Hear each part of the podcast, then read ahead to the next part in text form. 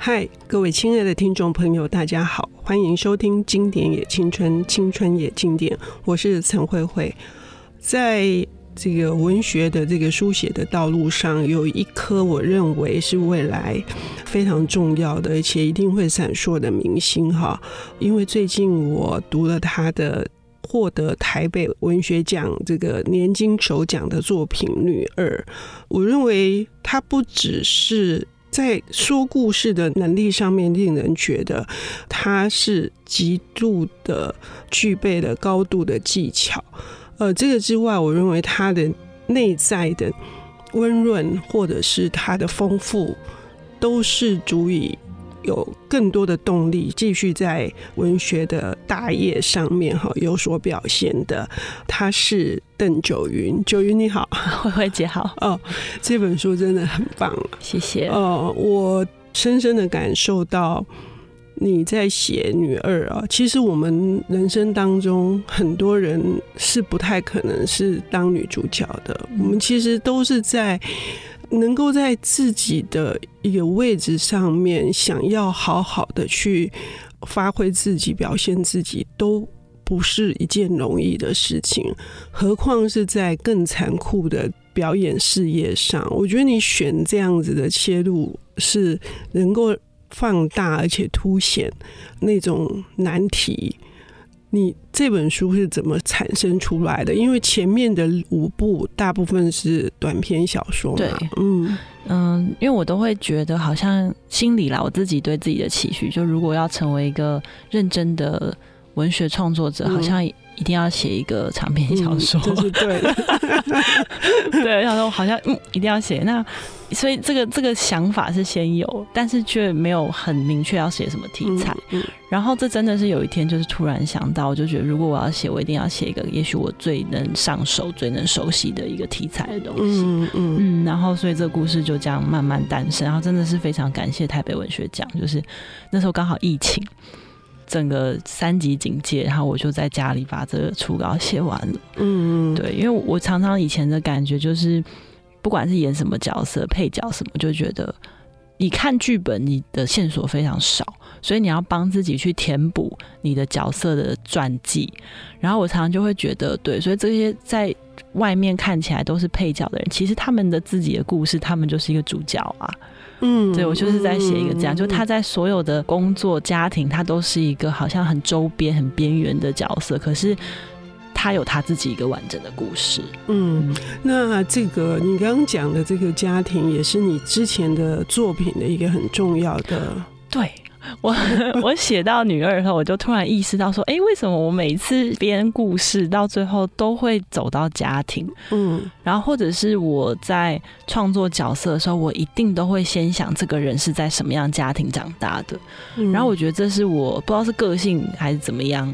还是因为星盘，就反正各式各样原因，就觉得这是我一个倾向。然后我现在不确定它会不会是一个阻碍，因为变成说好像是一个脉络，就是我一定会从家庭出发，然后写家庭或什么的。我觉得是非常正确的，因为它是一个源头。嗯，最终那个源头到底是什么样子的成分构成的？嗯，是你要帮他编传记的一个。嗯嗯，线索嘛，而且是重要的线索。那这个故事是黄晨的故事，是一对姐妹，嗯，黄倩，嗯。那你说黄晨他虽然是边缘，可是在他的这个人生道路上面，他是自己的主角。这件事情，你如何去呈现他？如何呈现哦？嗯、就是把她当女主角写，就是让她不要下场，每一场戏都有她。对，对对，那她发生了什么事呢？就是她从早期她开始想要演戏，然后这个想要演戏，其实也是因为姐姐在舞台上，她看到了姐姐，然后她意识到说，哦，所以演戏好像是可以是一个选择。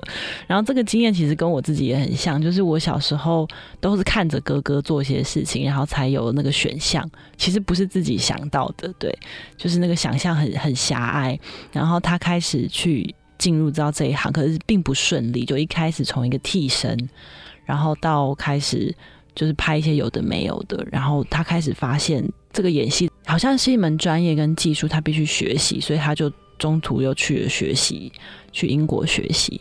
那当然在这段过程前期，他就遇到了一个比他大很多的导演，其实就跟他姐姐同年，就大他一轮的一个男导演。然后他也遇到一个跟他年龄比较相仿，也带有梦想的另外一个男生，想要开飞机的一个男生。然后于是他就在这种有一点像三角关系的状态下去了英国。嗯嗯，可是你在处理这个过程，我觉得最棒的是那些心理的描写。就他一开始有这样子的起心动念，好，把它设定为梦想，但是在不顺利的情况之下，他如何让自己一步一步的去趋近于他，可是又经常回过头来。责怪自己不够努力，不够认真。其实你也写出了一般人在碰到这种情况之下，嗯，他的那些状态。因为我觉得自我责怪是女性一个蛮显明的一个特质。嗯嗯。我前几天也在想这件事，就是其实就算女二得了一些一些好评，但其实我对于我的下一本小说还是非常的恐惧跟没有信心。嗯，然后我就会想说。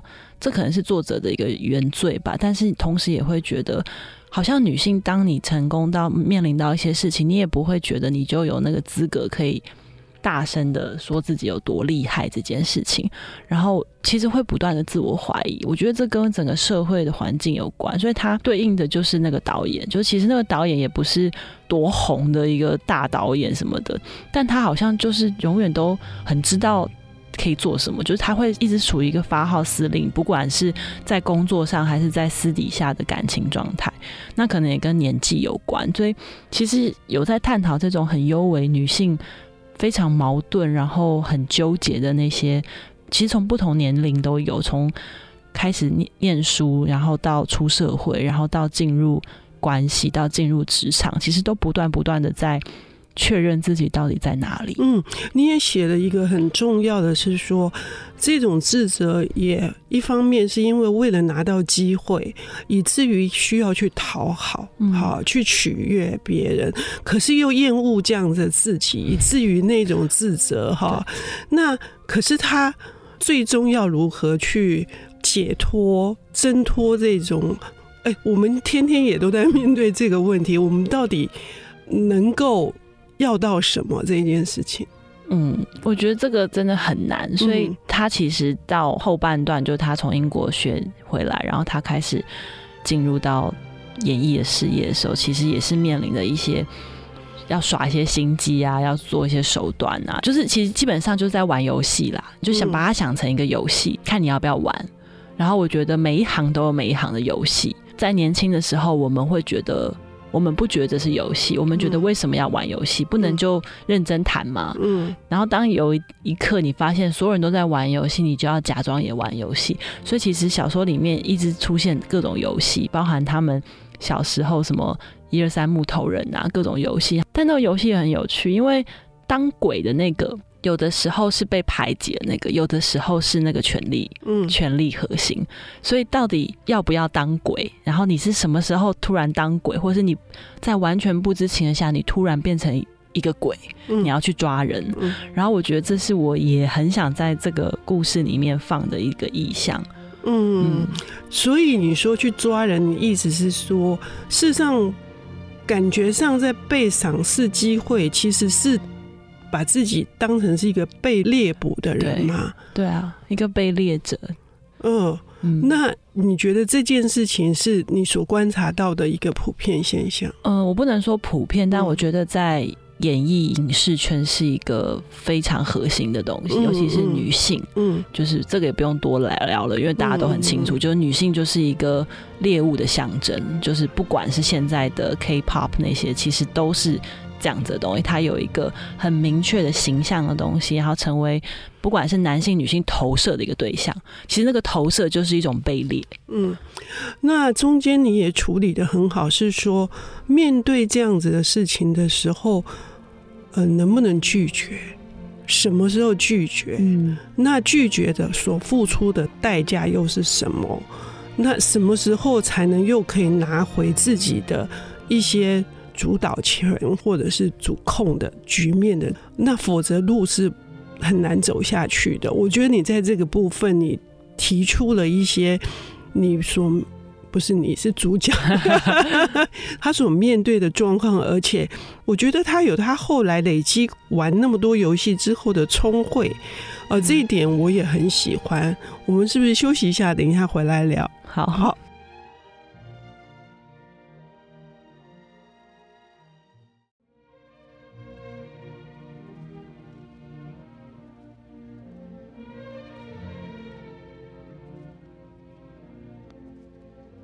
欢迎回到《经典也青春，青春也经典》。我是陈慧慧。我们邀请到的领读人是这本我极力推荐的台北文学奖年金首奖的作品《女二》。作者现身说法，邓九云来跟我们谈这本书。上半段节目我们提到了女二，她如何即使外界的。眼光，他就是一个配角，是一个周边的，很可能被忽略。但在他自己的人生道路上，他依旧是女主角。我们如何看到他在这个不管各个场合里面，他所经历过的事，然后他有非常多的幽微的这个心理描写。我说，包括他想要争取什么，或者是说他想要拒绝什么的时候。这皇城他到最后，我认为他是很清楚知道他要什么的。你在这个过程当中，你说的那个游戏是，嗯，如果你有更深一层要想要表达的，就是他早期，比如说他刚认识王导的时候，嗯、王导邀他去他家试镜这件事情，嗯、然后其实我就暗示了一些，其实他看似那么无知，但其实他不是感受不到这些东西，可是他还是选择跳进那个陷阱里面。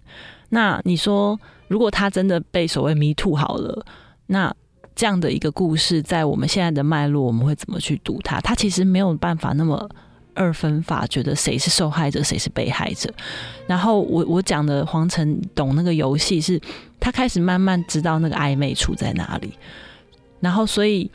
我可以坦白讲，我不觉得她是一个非常讨人喜欢的女生，嗯、因为她不是那么 naive，就是哇，我就是超级善良、超级无知。她不是，但她会利用，她懂得怎么样去表现无知跟善良，因为她就是一个演员，所以她演的最好的时候，其实根本就是在她的生活里。然后到最后，整个故事下来，我自己在从头看的时候，我都会觉得。其实我们写都是他不在演戏的时候，他真正在演戏的时候，我其实写的很少。可是你如果想象这些都是他在演戏，他在日常生活中他是这样的扮演，我们其实根本看不到他演戏的样子。我们其实都是看到他演戏之外，他如何得到戏，如何上舞台的东西，就是都是在那个表演之前跟之后的东西。嗯嗯，你说的这一段，我倒是想起他。在去试镜那部吴曼的电影的时候，有一个戏中戏中戏哈，一个真人秀的。但我觉得那段就已经够了。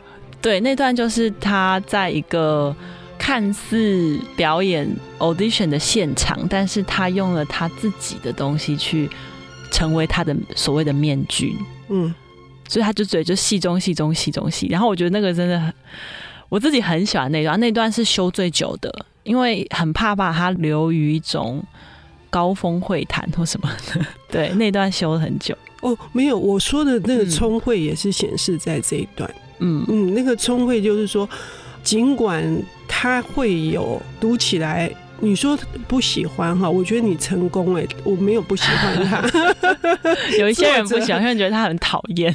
哦，我没有不喜欢他，我觉得他。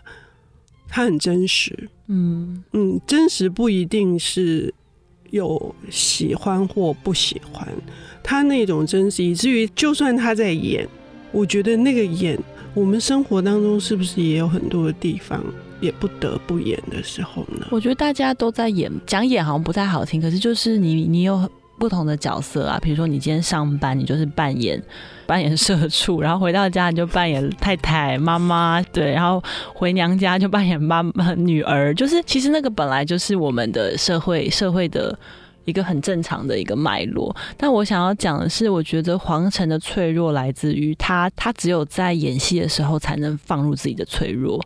所以，比如说我刚刚想到他在上海那个事故的时候。他跟王导有一段关系，然后他非常不舒服，然后他做的方式，他就随便去有了一个一夜情，嗯，然后他在一夜情里面，他好像觉得他在扮演那个他失去的那个角色，就他所释放脆弱的方式是回到某一种演出，所以他可以在那个真人秀现场把一个他。此生最大的痛，嗯，讲了出来。可是像台词一样讲出来，所有的人都把它当台词看。他只有在那一刻，他才有这样的勇气。所以你说她到底是一个很勇敢的女人，还是她是一个非常非常不勇敢的？我觉得好像很难去定义这件事情了。嗯，我觉得这个可能也跟一部好的小说，它带给读者。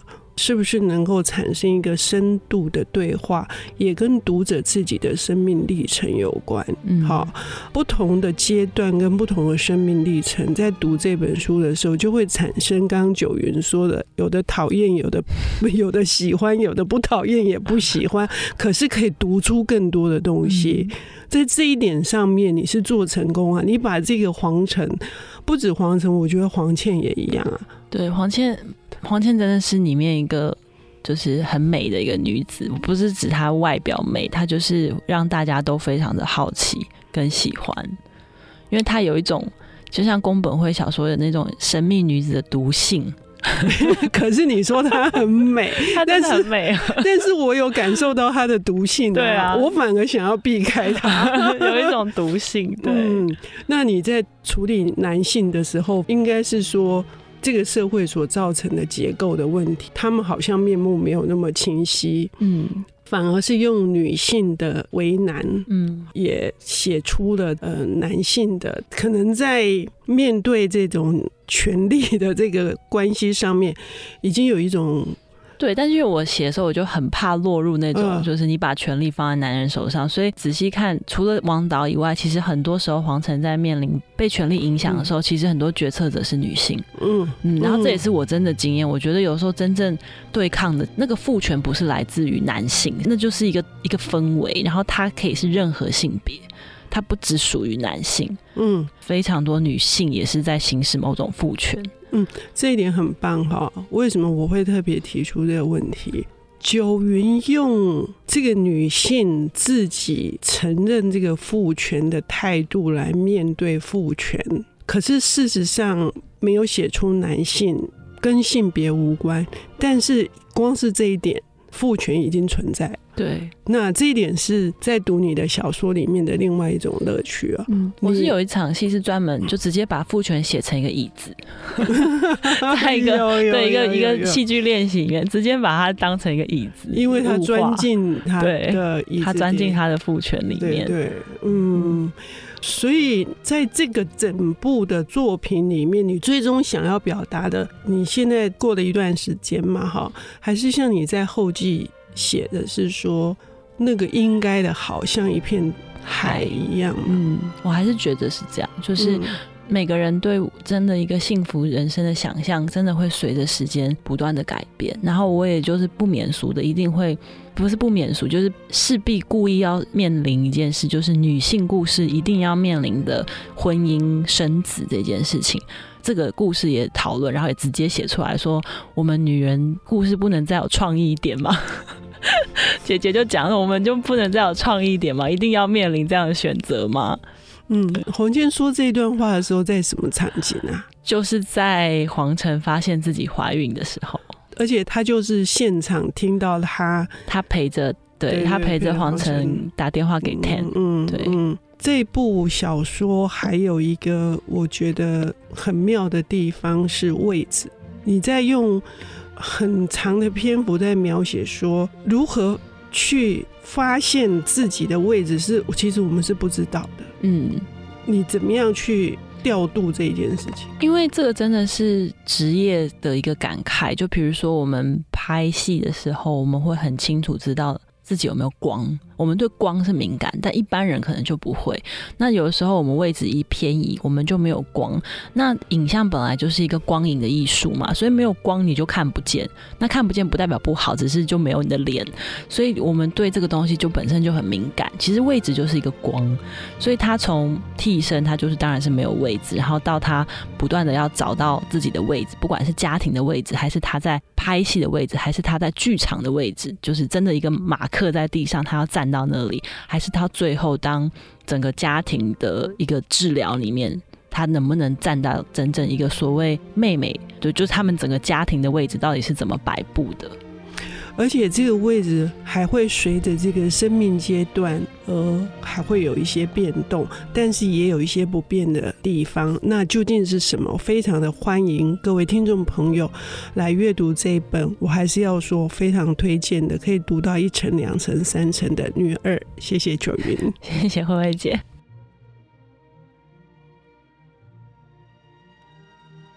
本节目由 IC 之音与瑞木读墨电子书联合制播，经典也青春与您分享跨越时空的智慧想念。